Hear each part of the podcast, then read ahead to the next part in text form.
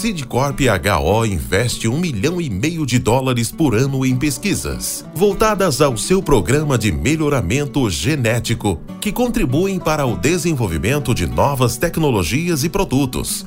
Quando adquire uma semente Sidcorp HO, o agricultor pode ter a certeza de que está adquirindo qualidade, performance e produtividade.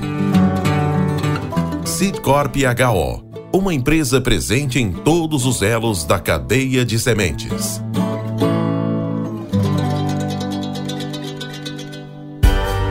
Você está no podcast Academia do Agro, dedicado à competitividade do agronegócio brasileiro, com abordagem de temas que fazem parte do seu cotidiano, trazendo dicas e sugestões para o seu trabalho. Vamos juntos!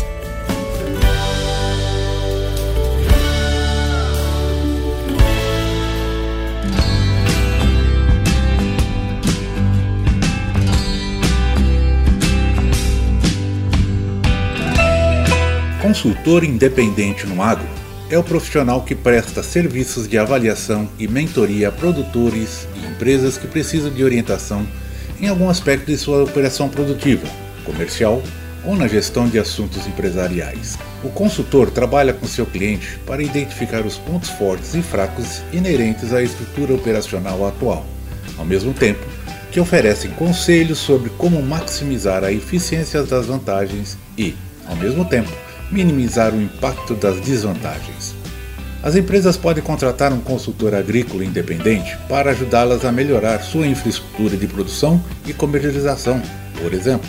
Os empreendedores rurais que possuem necessidades específicas em uma determinada área provavelmente contratam o serviço de um consultor independente para reestruturar um componente do negócio de forma a ajudá-los a se aproximar de seus objetivos, Outra abordagem do consultor tem a ver com uma ampla avaliação das operações das atividades no campo.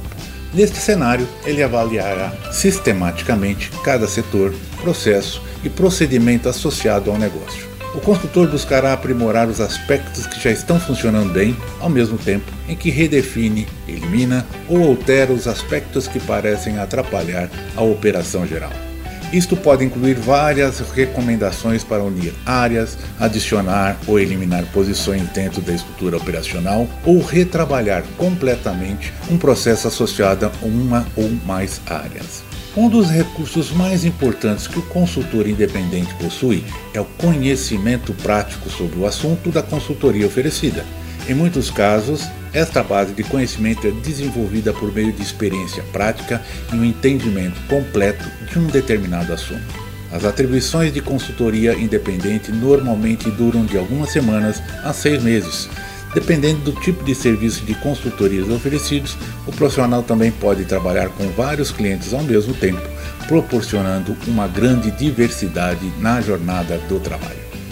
Hoje conversaremos com Ivan Marcelo Molocha Greda. Ele é engenheiro agrônomo com especialização em fitotecnia e marketing e que irá nos contar alguns segredos para conquistar o sucesso. Movido a desafios, aprecia ajudar os outros, reconhecendo a importância do trabalho em equipe para conseguir realizar, conquistar e alcançar novos e melhores objetivos. Vem comigo! Podcast Academia do Agro. Salve, salve, Ivan Agreda! Como é que você está? Tudo bem? Bom dia, Valdir. Prazer em estar aqui com você, dando essa palavrinha aqui, contribuindo com a Academia do Agro. Que bom, cara. Você sabe que eu já falo isso de, é, repetidamente, mas eu não me canso de falar. É, é uma, é um, para mim é uma satisfação muito grande, tá? Uh, porque ele vem ao encontro da origem do, podcast, o porquê que nós desenvolvemos esse podcast, que é trazer à baila uh, informações, trazer curiosidades, trazer entretenimento, por que não dizer, mas principalmente conteúdo rico para esse pessoal que está nos ouvindo, de trajetórias e caminhadas de grandes profissionais que eu tive a, a oportunidade e a felicidade de, de, participar e de conviver, como de outros que eu não tive uma proximidade tão grande, mas que também me, muito me, me satisfaz, que muito me alegra, porque todos têm histórias muito bonitas, muito bacanas. E você sabe, né, Ivan? As pessoas nos conhecem pelo sobrenome né, empresarial. Não, é o Valdir da Maná, é, foi o Valdir da Pioneer, é o Valdir hoje da, do podcast, né? Mas quem é o Valdir Franzini? Quem é o Ivan Greda? Quem foi Daniel? Ah, quem é Daniel? Ah, e a coisa vai. Então, isso que é um negócio muito bacana, muito legal. Ivan, você sabe que eu começo perguntando, né? E aí? Onde tudo começou, cara? Conta um pouco da sua história para nós. Então, Valdir, é... gratamente você sabe que nós tivemos um compartilhamento de momentos e de anos aí de trabalho ali em nossa querida Rio Verde. Você está na, na Pioneer já, na, na Maná primeiro, depois na Pioneer, e enfim, depois nós conhecemos ali. Eu, do outro lado, né, não estava na, na área comercial ainda, trabalhando a nível de produtor. E tivemos a grata, digamos, eu tive a grata satisfação de conviver muitos anos com você. E depois como colegas também dentro da, da Pioneira, através de você, inclusive. É, mas contando um pouquinho sobre mim e até para pessoal que não me conhece ter uma ideia da nossa da nossa caminhada é o seguinte, eu sou peruano, se deve notar pelo sotaque ainda, apesar de estar tá com a garganta um pouco ruim esses dias. Sou peruano, nasci em Lima, sou o quarto filho de uma família de 10 irmãos.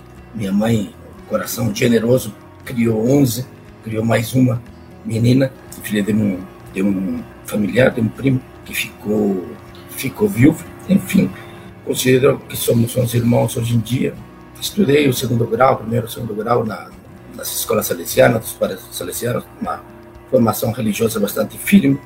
Ao fim do meu segundo grau, eu quis é, desbravar o mundo e me aventurei para estudar agronomia aqui no Brasil. Particularmente fiz faculdade na Universidade Federal do Mato Grosso. E logo depois de formado, eu fui trabalhar então é, em Rio Verde. Rio Verde era um polo agrícola naquele ano, naquele é, os meados dos anos 80, início dos 90, onde atraía bastantes profissionais. Para lá eu fui, através de amigos em comum, enfim, e trabalhei a nível de produtor. Na época entrei para trabalhar com um grupo conhecido para nós ali, o Vitel Pimenta, que é, trabalhava com uma área grande, era considerado um grande produtor naquela época, com 10, 12 mil hectares, e a gente, eu trabalhei, foi o meu início profissional, foi onde eu me fiz agrônomo de fato, não apenas academicamente, e tive a felicidade de trabalhar com produção de grandes áreas de é, soja, milho, feijão. Através nessa época, eu permaneci ali por 10 anos, e nessa época, nesse intervalo de tempo, construímos uma sementeira de semente de soja, atendendo o mercado regional. Trabalhamos com bastante armazenamento também, enfim, desenvolvi bastante minha área profissional. Depois dessa, desse início, um início bastante profícuo, digo, diria eu, trabalhei um pouco na área de distribuição, uns dois anos, na área de consultoria, um pouco tempo também, até onde tive a grata satisfação de, através de você, de Tabajara, do André Aguirre, conseguir uma entrevista para a Pioneer. Fiz uma primeira fase de entrevista ali em Rio Verde mesmo, com, com Peixoto, e depois fomos juntos até para Santa Cruz para completar nossa, a nossa entrevista e ter a grata satisfação de ser convidados para trabalhar na área técnica da, da Pioneira. Trabalhei com você, né? Dois anos praticamente ali na nossa antiga querida Regional 4. Fizemos aí tudo o nosso, o nosso início ali na Pioneira e depois de quase dois anos fui convidado pelo, pela área de produção através do Geraldo Avanço, que estava assumindo na época a produção em, em Brasília é, da, da área de soja. Também foi um período bastante bacana, né? Onde me lembro muito bem, o nosso primeiro plano de produção era 200 mil sacos e 10, 11 anos depois eu saí da produção deixando um plano de produção de 4,8 milhões de sacos. Então tivemos uma caminhada bastante longa, bastante desafiadora, bastante grata também, porque a gente conseguiu na medida do possível, atender os grandes volumes que a empresa demandava. Né? Crescíamos assim 100% ao ano, praticamente, durante quatro, cinco anos. E foi uma caminhada bastante, bastante bacana, bastante, de bastante aprendizado, de bastante trabalho, dedicação, formação de equipes, construção de BS, produção terceirizada, enfim, um belo desafio, uma, uma bela caminhada. Outro número que me inspira também é primeiro ano a gente plantou mais ou menos uns 7, 8 mil hectares e depois saímos aí plantando no último ano que estive na produção, plantamos 200 mil hectares de área de campo de produção. Então isso dá uma ideia, uma dimensão da, da, do trabalho que fizemos e da alegria que eu tive de ter tido a oportunidade através da empresa de participar dessa caminhada junto com a, junto com a Pioneiro. Logo de, eh, eu terminei minha minha meu trabalho na, na Pioneiro na, na área comercial. No último ano e meio eu assumi eu fiz um fiz uns cursos de MBA em marketing na Fundação Getúlio Vargas e depois pedi uma, uma oportunidade na empresa e eu assumi uma gerência de comercial no Mato Grosso do Sul. Também uma, um novo aprendizado, uma nova perspectiva profissional para mim, que foi de bastante interesse, bastante valia, enfim, a volta à área comercial. Depois desse tempo, saí da Pioneer iniciei um trabalho a convite do Daniel Gratz, que já estava na, na na Citicorp, assim, minha uma gerência de desenvolvimento de, de mercado.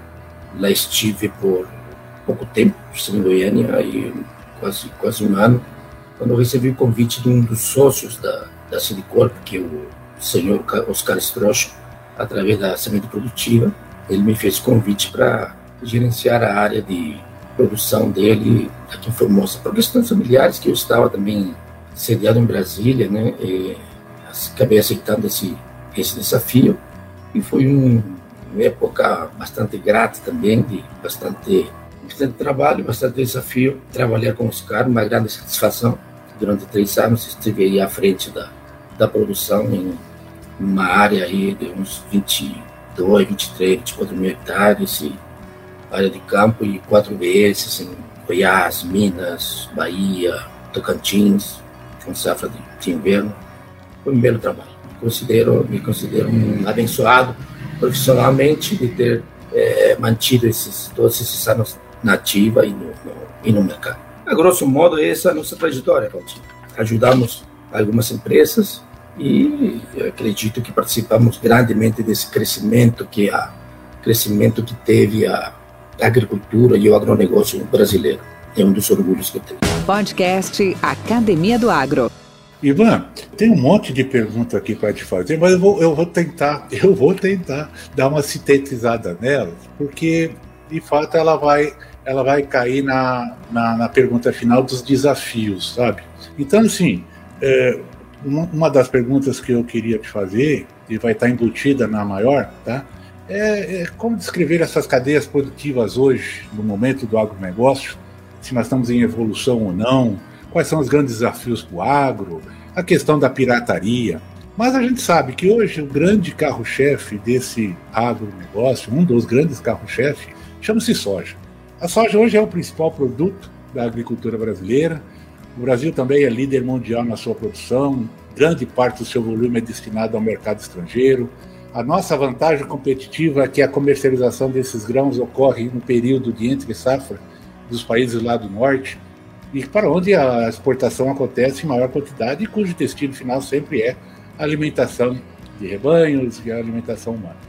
O agronegócio em si possui uma série de riscos e incertezas para os empresários e principalmente aos produtores rurais, uma vez que o seu resultado está diretamente ligado a atividades climáticas uh, e também volatilidade de preço, além de outros fatores inerentes à nossa atividade que é de difícil previsão ou previsibilidade. Os principais desafios para a produção de soja, usando a soja como exemplo, são de ordem fitossanitária. Ferrugem, cervejo, nematóide, plantas, clima, herbicidas, manejo de solo, tolerância seca, alta produtividade vai, vamos embora. Diante disso, que recomendações você proporia para esses desafios?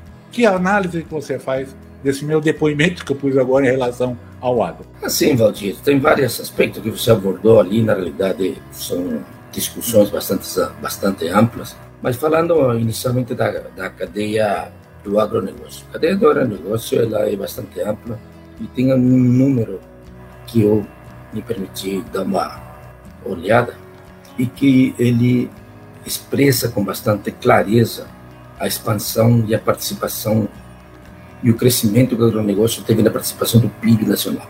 O agronegócio ele inicia com fornecimento de insumos das indústrias fornecedoras de insumos, passa pelo processo de produção através da, da atividade produtiva do produtor rural em si, produzindo as commodities, soja, milho, leite, carne, etc.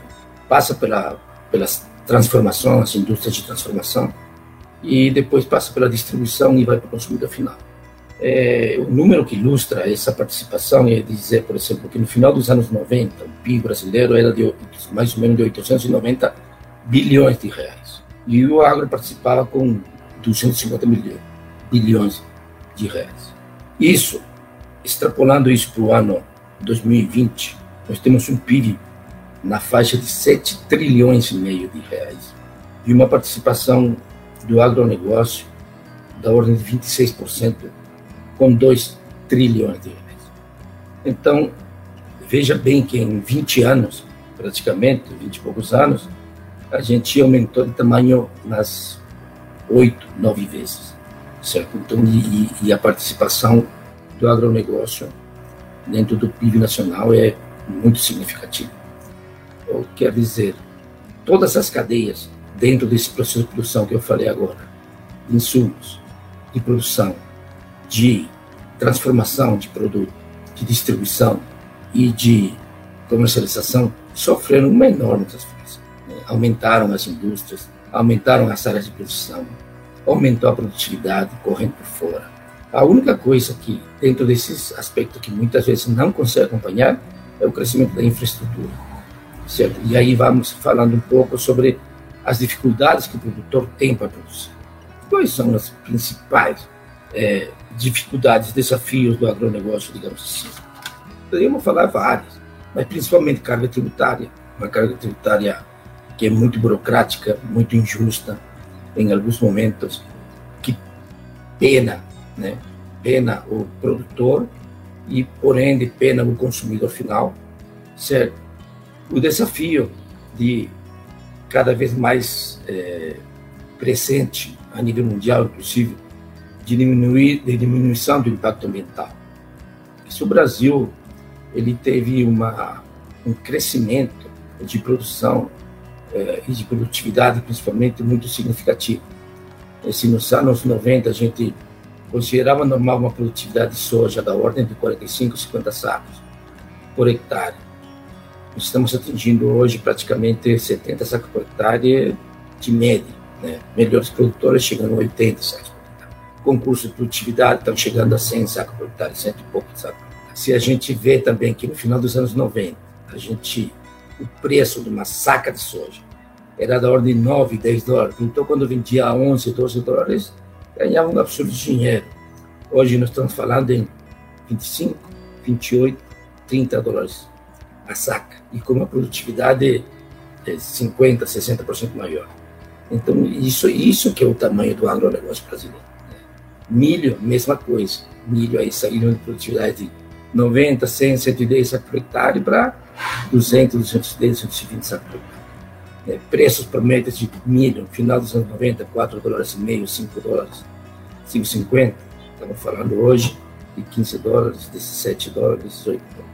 Então, isso, isso é isso que o Brasil, né? a, a vocação agrícola do, do país e, e, e, o tanto que é, é, o empreendedorismo brasileiro, o agricultor brasileiro é, se, se preparou e enfrentou todos esses desafios para chegar aonde está.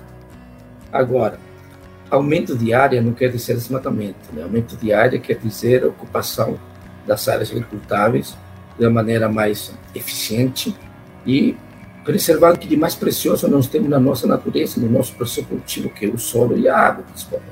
Né? Então, é isso.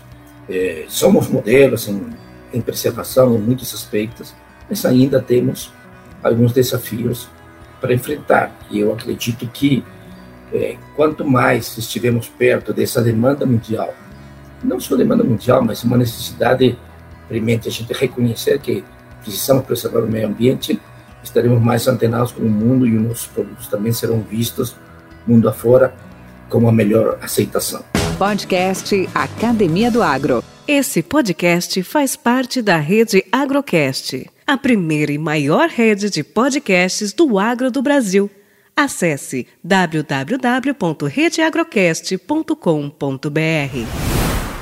É, já falei um pouco sobre a logística de, de transporte, né, que é a infraestrutura de transporte, principalmente, é uma das coisas, é um desafio mais prementes que nós temos, né, principalmente a ligação dos modais de transporte, né, da via ferrovia, via navegação, rios, etc. e tal, trabalhando junto com o transporte rodoviário.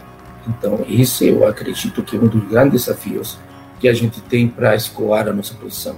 Não apenas para exportação, para os pontos de exportação, como também para as indústrias né, de transformação, que são os que, os que fazem com que o nosso produto, a nossa commodity primária, vire um produto com melhor valor agregado e que isso chegue ao nosso consumidor final. Acredito eu que existe muita oportunidade na ampliação do crédito. No crédito, apesar de termos o crédito oficial, o crédito é muito restrito, também acho que é um, um dos gargalos. Todo esse crescimento não foi de graça. Muita gente arriscou, fez das tripas coração para criar toda essa infraestrutura, fazer aquela ampliação dos modelos de produção e tudo isso precisa de dinheiro. Então, se nós não temos o Estado como motor desse desse fornecimento desse crédito, então a coisa anda anda mas de maneira um pouco mais um pouco mais lenta. Eu acredito que existe um potencial muito grande para que o Estado participe aí com mais linhas de crédito que realmente consigam suportar esse crescimento e valorizar a importância que os produtores e todos e toda a indústria de fornecimento e toda a indústria da formação do nosso da nossa cadeia de agronegócio que tem, que tem é, que tem necessidade. É, passando um pouquinho para a parte de pirataria, você vê nós trabalhamos sempre na indústria de na indústria de sementes e a gente viu que muitas vezes o nosso produto ele não foi valorizado porque existe digamos uma um interesse uma visão de curto prazo onde se preza por uso de semente de semente pirata a soja sendo uma uma cultura de, de, de, de reprodução autógama né ela permite a sua reprodução ela infelizmente facilita essa esse uso de semente pirata. Mas o que, que nós podemos fazer para contrarrestar isso aí? Olha, a, gente tem que lembrar que até o ano de 70, dos anos 70, dos anos 80, todo o processo de produção de novas cultivares estava na mão do Estado. Não havia possibilidade de resguardar o uso das cultivares. Né? Então, todo investimento de pesquisa estava na mão do, Embrapa de alguns institutos de São Paulo, né? O, Instituto Agronômico, o IAPAR do Paraná, as empresas estaduais de, de, de, pesquisa que nós tínhamos em Goiás, em Gopa, a, a EMPA, acho, no, no, no, Mato Grosso, enfim, todas as empresas eram as empresas que pesquisavam soja. E logo após a lei de proteção de cultivares, né, é que realmente é, se, se, se parte para essa essa visão de que não, o meu produto, o fruto do meu, da minha pesquisa vai ter valor, vai ser valorizado, certo? Começou primeiro em 96, quando a lei de propriedade industrial aceitou que a introdução de genes transgênicos nas culturas pudesse ser patenteado. Isso já foi um marco, digamos assim, de transformação. E o ano seguinte, 1977, é, 1997, através da Lei de Proteção de Cultivares, a Lei 9.457, que ela praticamente dá essa ampla proteção de que quem pesquisa e quem lança cultivares, ele é dono do seu material. Infelizmente, essa, esse marco que dá aquele pulo com que as empresas privadas realmente entrem e investam no processo de pesquisa foi durou pouco tempo, porque já em 2004, através do decreto 5.153, que regulava a lei de sementes muda, promulgado em 2013, ele abriu uma brecha muito grande, uma interpretação errônea da lei, que fez com que se abrissem oportunidades para o uso de semente própria. Só que o uso de semente própria ele nunca foi permitido por lei para ser feito da maneira que ela é feita hoje em dia, certo? Hoje pessoal produz semente própria, vende para o vizinho, não tem fiscalização, apesar da lei exigir fiscalização, inclusive para essa oportunidade, e faz com que, né, é, muitas vezes, o setor que a gente vê que ainda mantém um controle bastante organizado, digamos assim, de cobrança de royalties, ainda é a soja, ainda é o algodão, enfim. Mas tem outras culturas aí que, né, que isso não é muito premente. Nós temos a Brasa aí que estima que mais ou menos 30% do mercado de sementes é ocupado por semente pirata. O produtor tem que botar a mão na consciência de que está utilizando um produto que não tem os requisitos que a gente precisa ter numa semente produzida dentro de um sistema de produção organizado, que seria a preservação da qualidade física, fisiológica, genética, aonde tudo isso seria preservado. A semente pirata não tem compromisso com nada, tem compromisso apenas com preço, com oportunidade, com uma facilidade errônea de economia que na realidade acaba sendo um, um tiro no pé. Principalmente se a gente analisar que o custo de, de semente por hectare está girando em torno de 8 a 9%. Então, não vamos arriscar um 100% de investimento em lavoura para tentar economizar o 8%, né, que não é 8%, acaba sendo 3, 4, 5%, eu acho que é um despropósito. Né? Então, é, combate à pirataria, eu acredito que passa muito pela consciência do, do produtor, né, de enxergar que, e pela indústria de sementes também, de mostrar que cada vez, através de qualidade, através de processos, que consegue garantir toda essa, toda essa qualidade genética, física, fisiológica, enfim, que a gente precisa ter no mercado. Podcast Academia do Agro. Ivan, deixa eu te perguntar uma coisa. Você, vamos falar um pouco de você, do Ivan Marcelo L. Molocha Agreda. O que, que você ainda está buscando melhorar? Cara, o que que, assim, oportunidade de melhoria a gente, a gente sempre tem, né? Eu acredito que a gente pode ter muita oportunidade na atualização profissional, né? Depois de 30 anos de atuação, a gente sempre precisa se, se renovar. A gente tenta fazer isso aí ao longo, sempre tentei fazer isso ao longo da minha vida profissional, mas não somente isso, sabe? É, também abrir a, a cabeça para coisas um pouco paralelas, algumas outras atividades, algum tipo de algum tipo de empreendedorismo. Mas nesses últimos dois anos, por exemplo, uma coisa que me desafiou e que eu sempre tive interesse em desenvolver e de adquirir conhecimento foi é, entender melhor o mercado financeiro. Aí andei fazendo alguns cursos sobre o tema. Hoje sigo semanalmente uma casa de análise de, de investimentos, enfim, é uma coisa assim, eu em todo o universo, né, todo o universo. Não pensei que a gente teria tantas oportunidades. É uma coisa que tem me tomado bastante tempo ultimamente e que me sinto bastante grato bastante satisfeito com esse novo rumo também daqui do que eu estou fazendo. E a melhoria também, ela passa assim, a gente passa muitos anos priorizando o nosso desenvolvimento e o nosso trabalho profissional. O senso de responsabilidade nos cobra muito isso. O dia a dia nos absorve e a gente fala isso com bastante, um pouco de tristeza talvez, mas isso nos toma bastante tempo das nossas famílias. Então, manter esse equilíbrio, digamos, entre o desenvolvimento profissional e manter o olho e a, e a priorizar a, a, a, participação familiar é uma coisa que não tem preço, certo? Então, é isso que eu tenho melhorado, ampliar minha visão lateral para outro tipo de atividade e me dedicar bastante à minha família e, por que não, também é, cultivar talvez com mais afinco algum esporte. Então, ter uma vida um pouco mais calma. Eu acredito que nesses 30 anos a gente contribuiu bastante, mas é, agora também a gente vamos nunca vamos sair da, daquilo que fazemos, né? Porque isso aí é a nossa essência. A agronomia é uma paixão, embora eu seja um cara de origem 100% urbana, mas não, mas me sinto muito satisfeito com, com o rumo que a minha vida, que a minha, que a minha vida profissional tomou. Ivan, Nessa sua linda trajetória, nessa caminhada, com toda essa experiência, com toda essa competência e conhecimento adquirido, em que momento dessa caminhada você teve um baque? Aquela hora que você falou assim, rapaz, para onde que eu vou agora? Meu, eu estou meio fora dos trilhos agora, tô, meu, o chão saiu debaixo dos meus pés.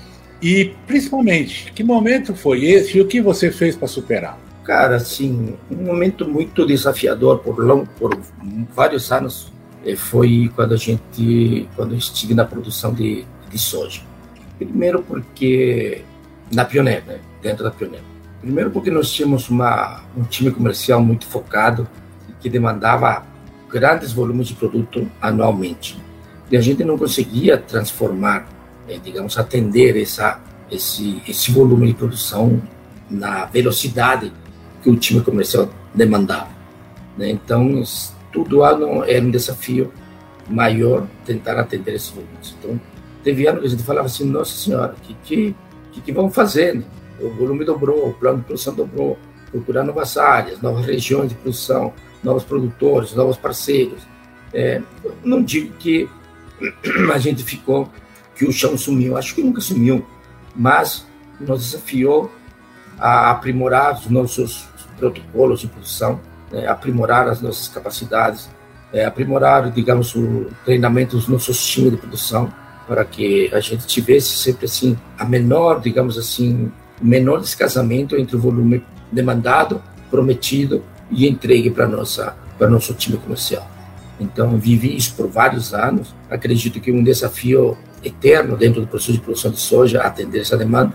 A soja é um dos, uma das culturas que mais renova o germoplasma a cada a cada ano está renovando o germoplasma.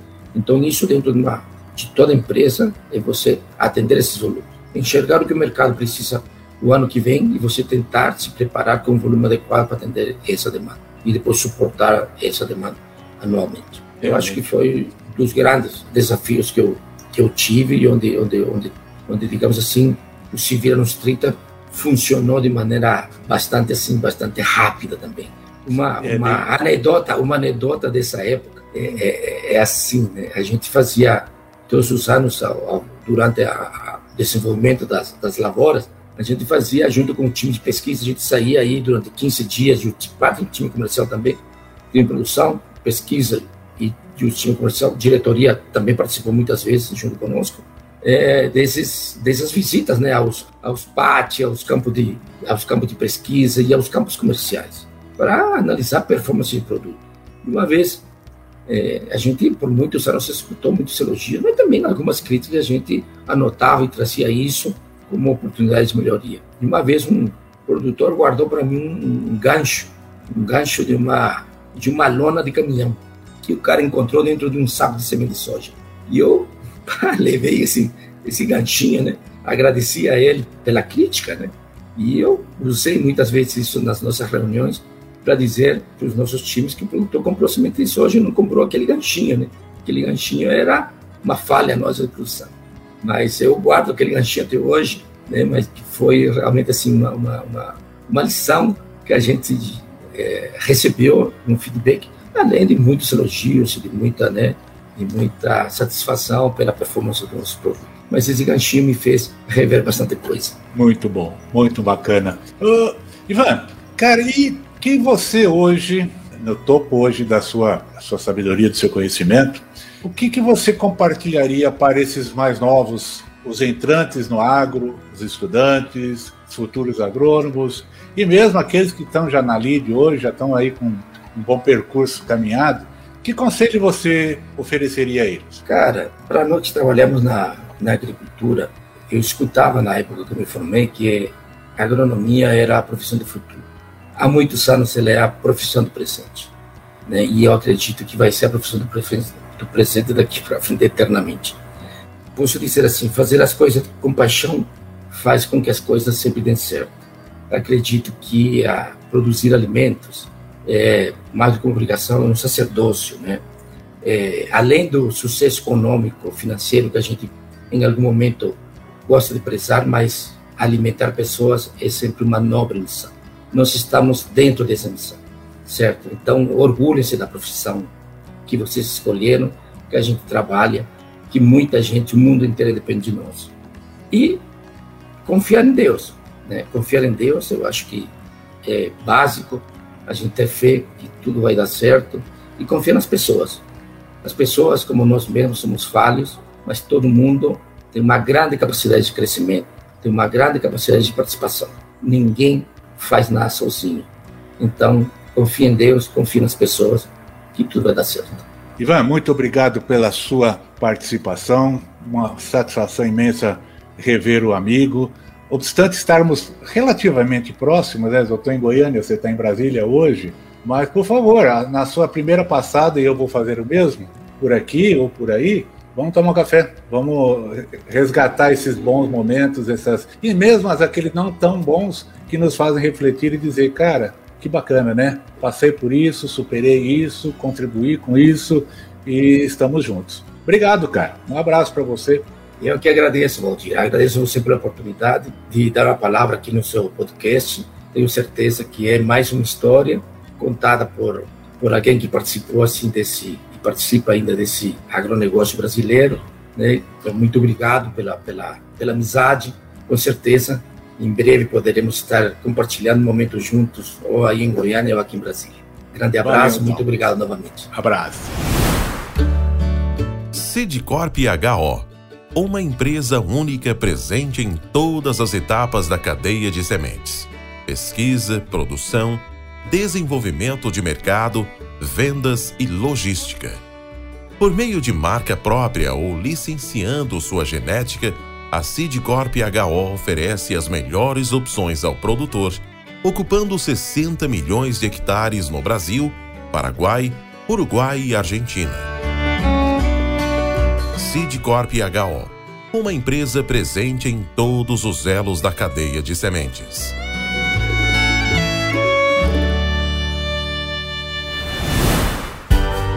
Com temas expressivos e dinâmicos, esse intercâmbio semanal visa oferecer um melhor desenvolvimento em suas habilidades profissionais e nas atividades e práticas do seu cotidiano. Somos da Academia do Agro o podcast para todos aqueles apaixonados pelo agronegócio. Te aguardamos no próximo episódio. Até lá!